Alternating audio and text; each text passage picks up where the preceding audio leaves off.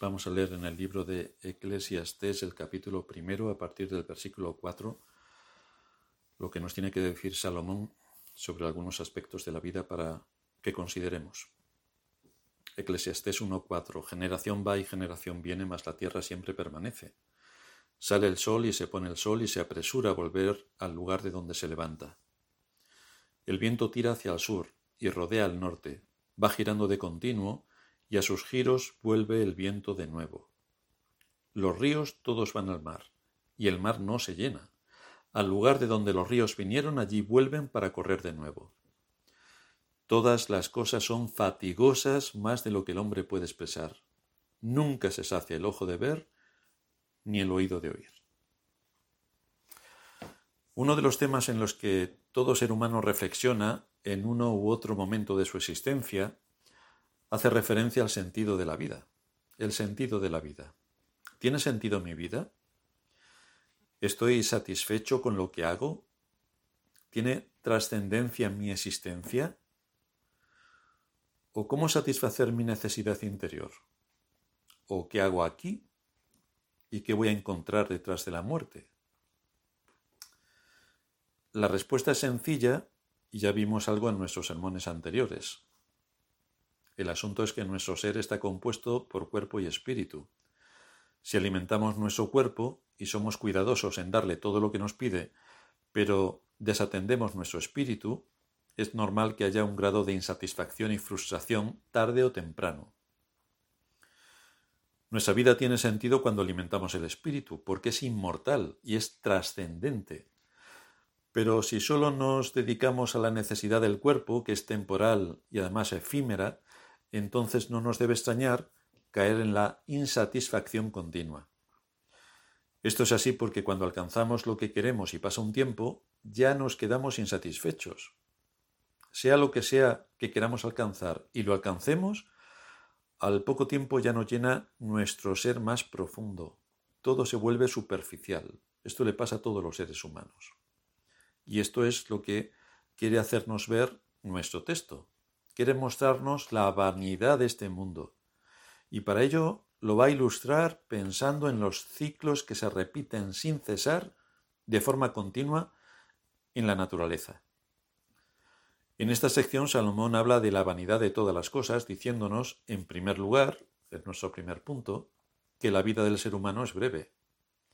Por eso hace una afirmación tajante.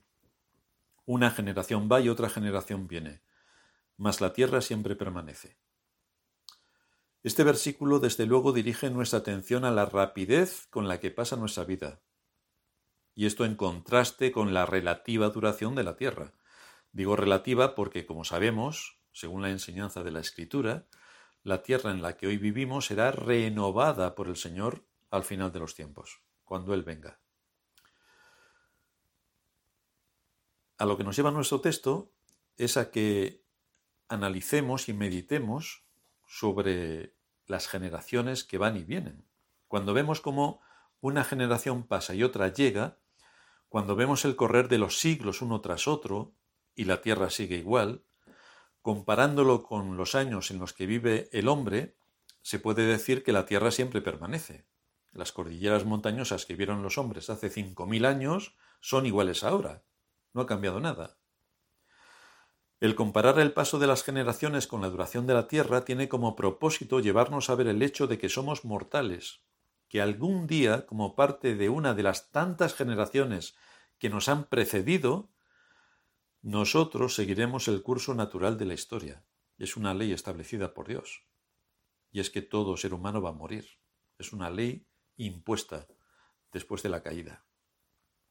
Así que Salomón quiere llevarnos a pensar en lo que a la gente menos le gusta pensar, que nuestras vidas son breves y que algún día moriremos. Ahí nos quiere llevar. Por eso Salomón lo expresa de esta manera cuando dice una generación va y otra generación viene. Es decir, una generación muere y deja de ser en este mundo y otra generación viene a sustituir a la que se ha marchado. Y esto es un ciclo continuo. Continuamente va muriendo una generación y continuamente otra generación va ocupando su lugar.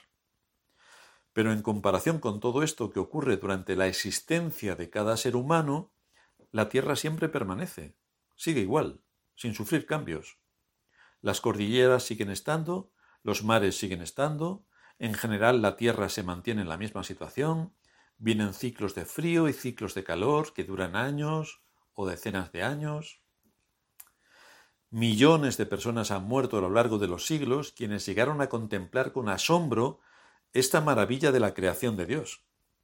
Millones más han llegado que hoy se asombran ante esa misma creación si tienen un poco de inteligencia y de sensibilidad.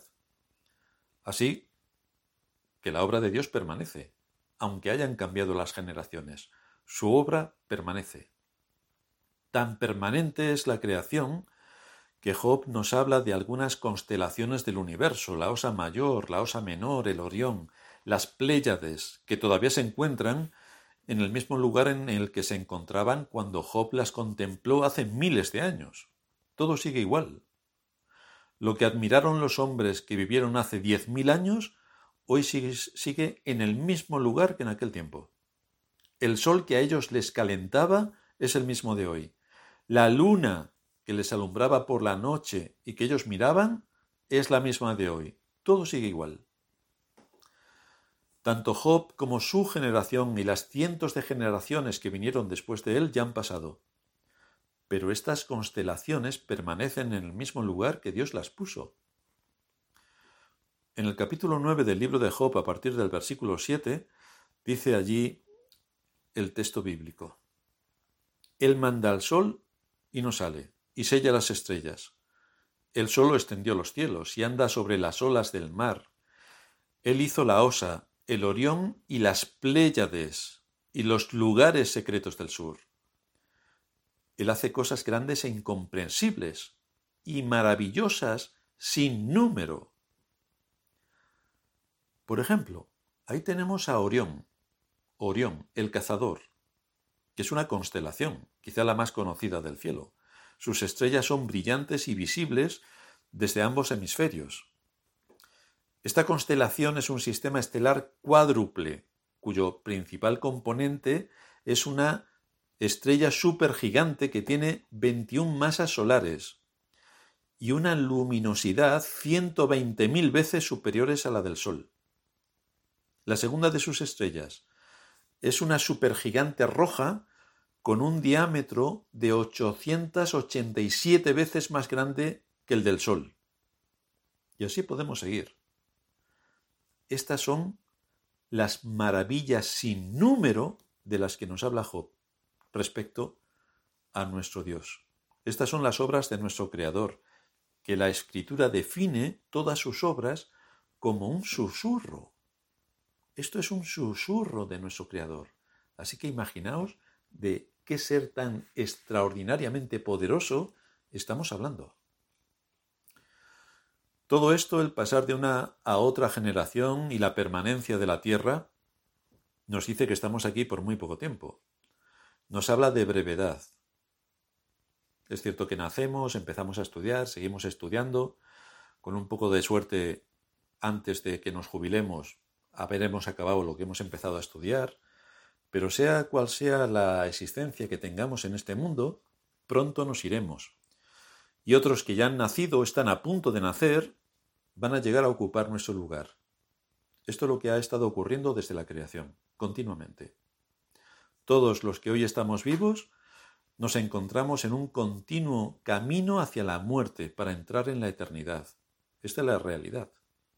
Hagamos lo que hagamos, este trayecto, este trayecto nunca es interrumpido. Cada uno de nosotros se aproxima al día, a la hora, al minuto y al segundo en el que tendrá que despedirse de esta vida con todos sus afanes, con todas sus luchas, con todas sus esperanzas. Y con razón Moisés oró en el Salmo 90, versículo 12. Enséñanos a contar de tal modo nuestros días que traigamos al corazón sabiduría. Por lo tanto, es importante lo que Dios nos ha dado para vivir en este mundo para que reflexionemos. Enséñanos a contar de tal modo nuestros días que traigamos al corazón sabiduría. Muchos de nosotros nos encontramos más cerca de nuestra salida de este mundo que de nuestra entrada. Estamos más cerca del día de nuestra muerte que del día en que nacimos. Algunos hemos vivido más de la mitad de lo que nos toca vivir. Y esto nos debe hacer pensar en las cosas que más nos deben importar, en aquello que realmente es digno de nuestra atención, de nuestro tiempo, y que debemos considerar con atención, porque es el lugar al que nos dirigimos. Si todo es transitorio, si todo es efímero, si como dice Salomón, todo es correr tras el viento, ¿hay algo realmente importante y duradero? La escritura nos dice que sí, y es hacia ese punto donde tenemos que mirar.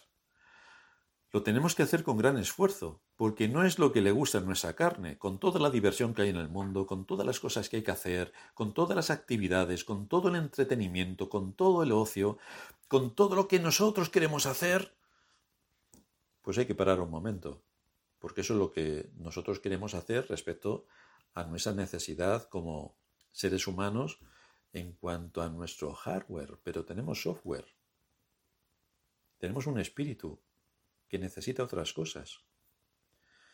Moisés dice en Deuteronomio 32.4, ¿qué es lo que necesita nuestro espíritu? Y allí dice, Él es la roca cuya obra es perfecta, porque todos sus caminos son rectitud. Dios de verdad y sin ninguna iniquidad en Él, es justo y recto. Es que en medio de todas las batallas que nos sacuden y que nos sobrevienen, unas porque las trae la providencia y otras porque nos las buscamos nosotros, tenemos que mirar hacia cuál es el fundamento de nuestra vida y cómo en medio de las tormentas que nos puedan ocurrir podemos asirnos para tener firme nuestra esperanza. David dice en el libro segundo de Samuel, en el capítulo 22, versículo 47, Viva Jehová y bendita sea mi roca, y engrandecido sea el Dios de mi salvación. Y David tuvo muchos, muchos problemas y batallas continuas. En el Salmo 31 dice, Sé tú mi roca fuerte y fortaleza para salvarme, porque tú eres mi roca y mi castillo, por tu nombre me guiarás y me encaminarás. Sácame de la red que han escondido para mí, pues tú eres mi refugio. En tu mano encomiendo, atención, mi espíritu. No se trata solamente de lo que nuestra carne necesita o nuestras aspiraciones, incluso aquellas que son lícitas, pero es que tenemos un espíritu que tiene que ser alimentado, que tiene que ser confortado, que tiene que ser alentado. En el Salmo 71 dice también David, sé para mí una roca de refugio a donde recurra yo continuamente. Tú has dado mandamiento para salvarme, porque tú eres mi roca y mi fortaleza.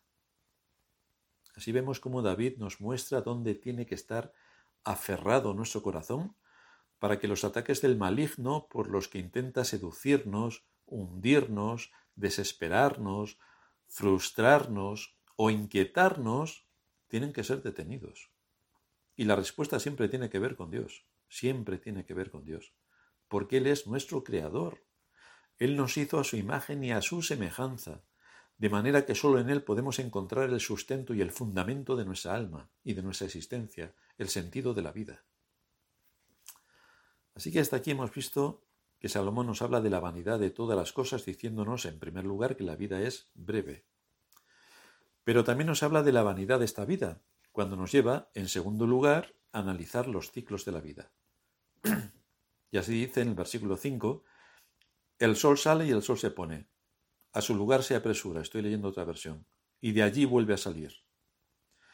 Sopla hacia el sur y gira hacia el norte el viento, girando y girando, y sobre sus giros el viento regresa. Todos los ríos van al mar, y el mar no se llena. Al lugar donde los ríos fluyen, allí vuelven. Todas las cosas son fatigosas, el hombre no puede expresarlas. Así que en nuestro texto se nos dice que estos ciclos que observamos en la naturaleza ilustran la vanidad de la vida del hombre en este mundo. La vanidad. Aquí encontramos la ilustración, la ilustración de los ciclos continuos, los ciclos continuos del sol, del viento y de los ríos, que continúan su trayecto incesante sin aparentemente hacer ningún progreso.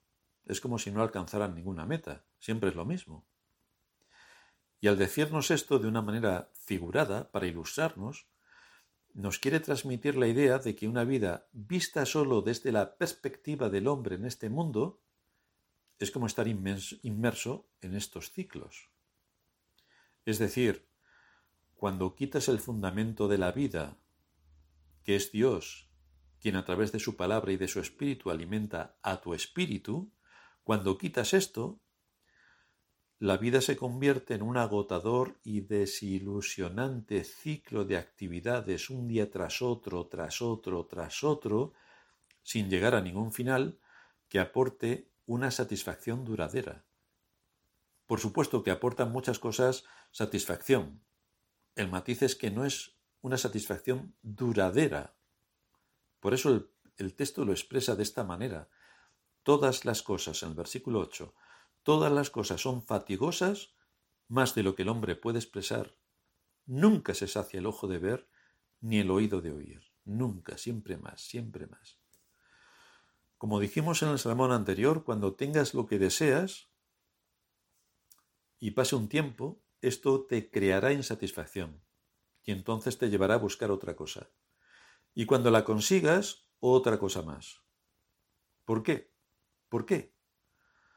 porque el alma necesita alimento espiritual que las cosas de este mundo no le dan, no le dan. Por eso se genera insatisfacción continua. Por eso.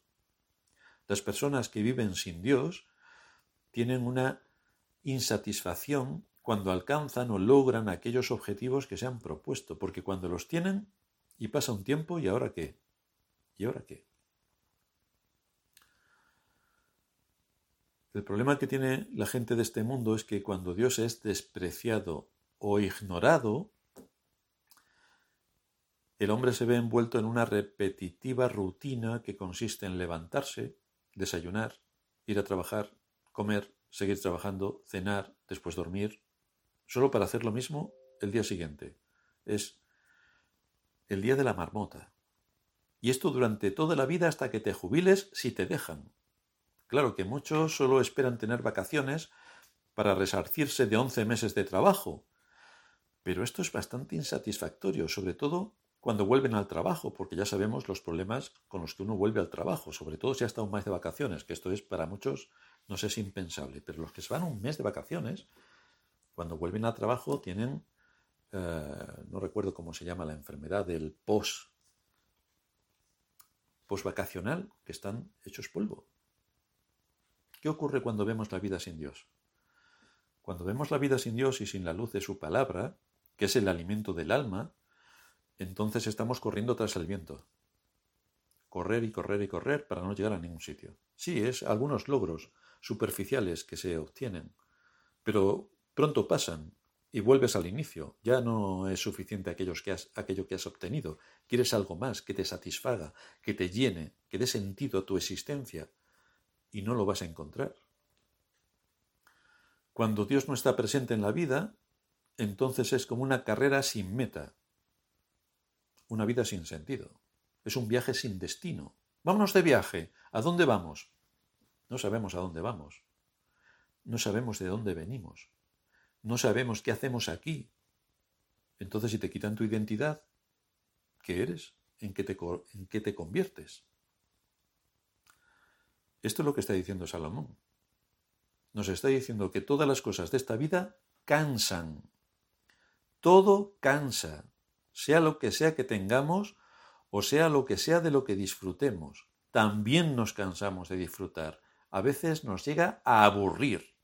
Nos aburren las cosas. Todo esto viene como fruto de un problema existencial en la vida de todo ser humano. Si el hombre no vive para el fin principal de su existencia, porque quiera el hombre o no, fue creado por Dios, el asunto es que solamente puede encontrar satisfacción en Dios, porque fue creado por Dios a su imagen, conforme a su semejanza. Así que por muchos logros que pueda adquirir en este mundo, ninguno le va a aportar satisfacción duradera todo pasa rápidamente.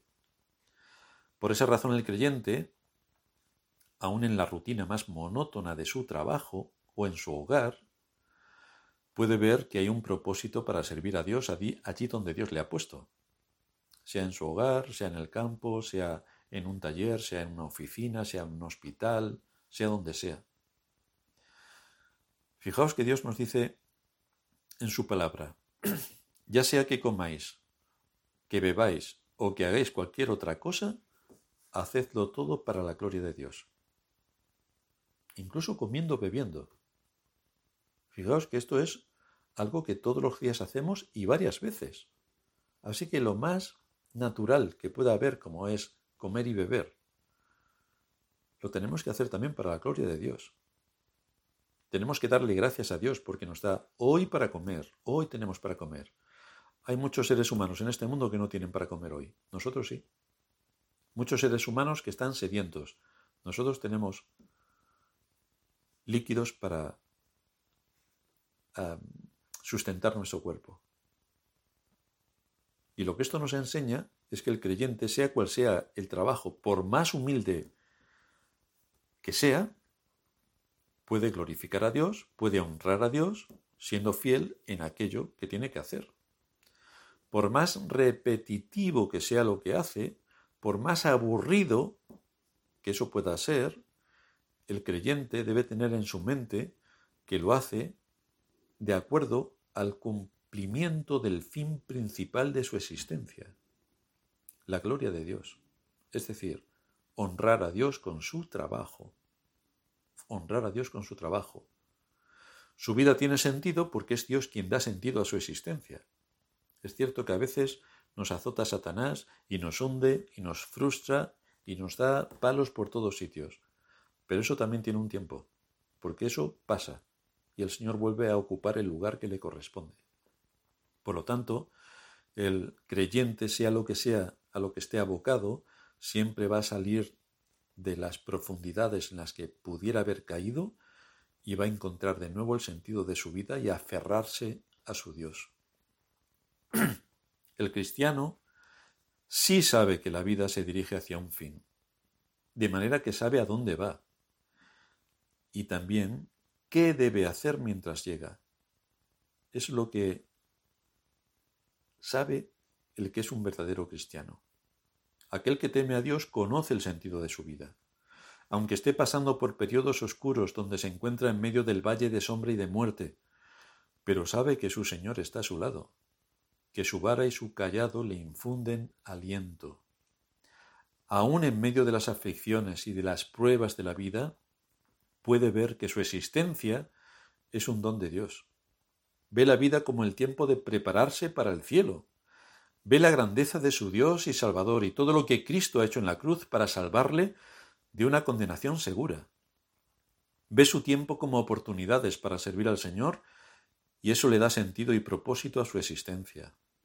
Esto es lo que conforma y confirma a un creyente en la fe. Tenemos poco tiempo en este mundo. Dentro de poco ya no estaremos aquí. Y todo verdadero creyente sabe que tiene que aprovechar al máximo todas las circunstancias para proclamar el nombre del Dios eterno y servirle. Por eso Pablo en Efesios 5:15 nos dice, mirad pues con diligencia, mirad pues con diligencia cómo andéis, no como necios, sino como sabios, aprovechando bien el tiempo, porque los días son malos. Por tanto, no seáis insensatos, sino entendidos de cuál sea la voluntad del Señor. Este es el mandato que tenemos. Y desde luego tenemos que aprovechar el tiempo. Y tenemos que dedicar el tiempo que sea necesario para alimentar nuestro espíritu. Tenemos que exponernos a la palabra de Dios predicada. Tenemos que exponernos a la lectura de la palabra. Tenemos que orar mucho. Tenemos que orar mucho para que el Señor nos sustente. Y entonces podremos ser útiles a su reino en este mundo. Pero esto no ocurre con el incrédulo. El incrédulo vive como un hámster corriendo corre sin parar en su rueda. Pero por más que corra, si piensa un poco, si piensa un poco, verá que no llega a ninguna parte. Sí, he conseguido esto, algunos logros, pero son todos efímeros. Espera que tengas 70 años, verás tú lo que corres. Y verás todo el trabajo que has hecho y las grandezas que este mundo te puede haber dado. Espera que tengas 70 años, que verás tú qué divertido. Y que pierdas un poco la cabeza, verás tú cómo te tratan. Todo es efímero, todo es efímero. Hay que asentarse en lo eterno. Por eso, el versículo 8 que estamos meditando nos recuerda que todas las cosas son fatigosas, más de lo que el hombre puede expresar. Al principio parece que no, que lo cogemos con ilusión, con energía, con ganas, mm, hasta que conseguimos algo. Pero después nos aburrimos. Todas las cosas son fatigosas más de lo que el hombre puede expresar. Como dijera San Agustín en una de sus frases que quedó para la historia, nos dice, nos hiciste, Señor, para ti, y nuestro corazón está inquieto hasta que descanse en ti. Y esto es así por una sola razón. Dios nos creó. Por lo tanto, nada que nos aparte de aquel que nos creó nos va a dar satisfacción. Estamos unidos a la inmortalidad que Dios nos dio cuando nos creó. Necesitamos inmortalidad. Necesitamos satisfacer la inmortalidad. Los seres humanos en este mundo piensan que con las baratijas que les venden Pueden lograr satisfacer su necesidad interior, pero no lo van a lograr. Como nosotros, y para comer, cogemos, por ejemplo, un trozo de caucho y lo ingerimos. No nos va a satisfacer, no nos va a alimentar y posiblemente nos va a matar. Pues eso es lo que hace la gente cuando busca el sentido de su vida en las cosas que este mundo le da, porque son todas temporales, son todas efímeras, y todas pasan, todas acaban, todas terminan. De manera que lo que Salomón nos está exhortando y dirigiendo es a que pongamos nuestra vista, nuestra esperanza, nuestro fundamento y nuestro sustento en aquel que puede satisfacer la necesidad imperiosa de nuestra alma y en aquel que puede a los creyentes defendernos de todos los ataques del maligno.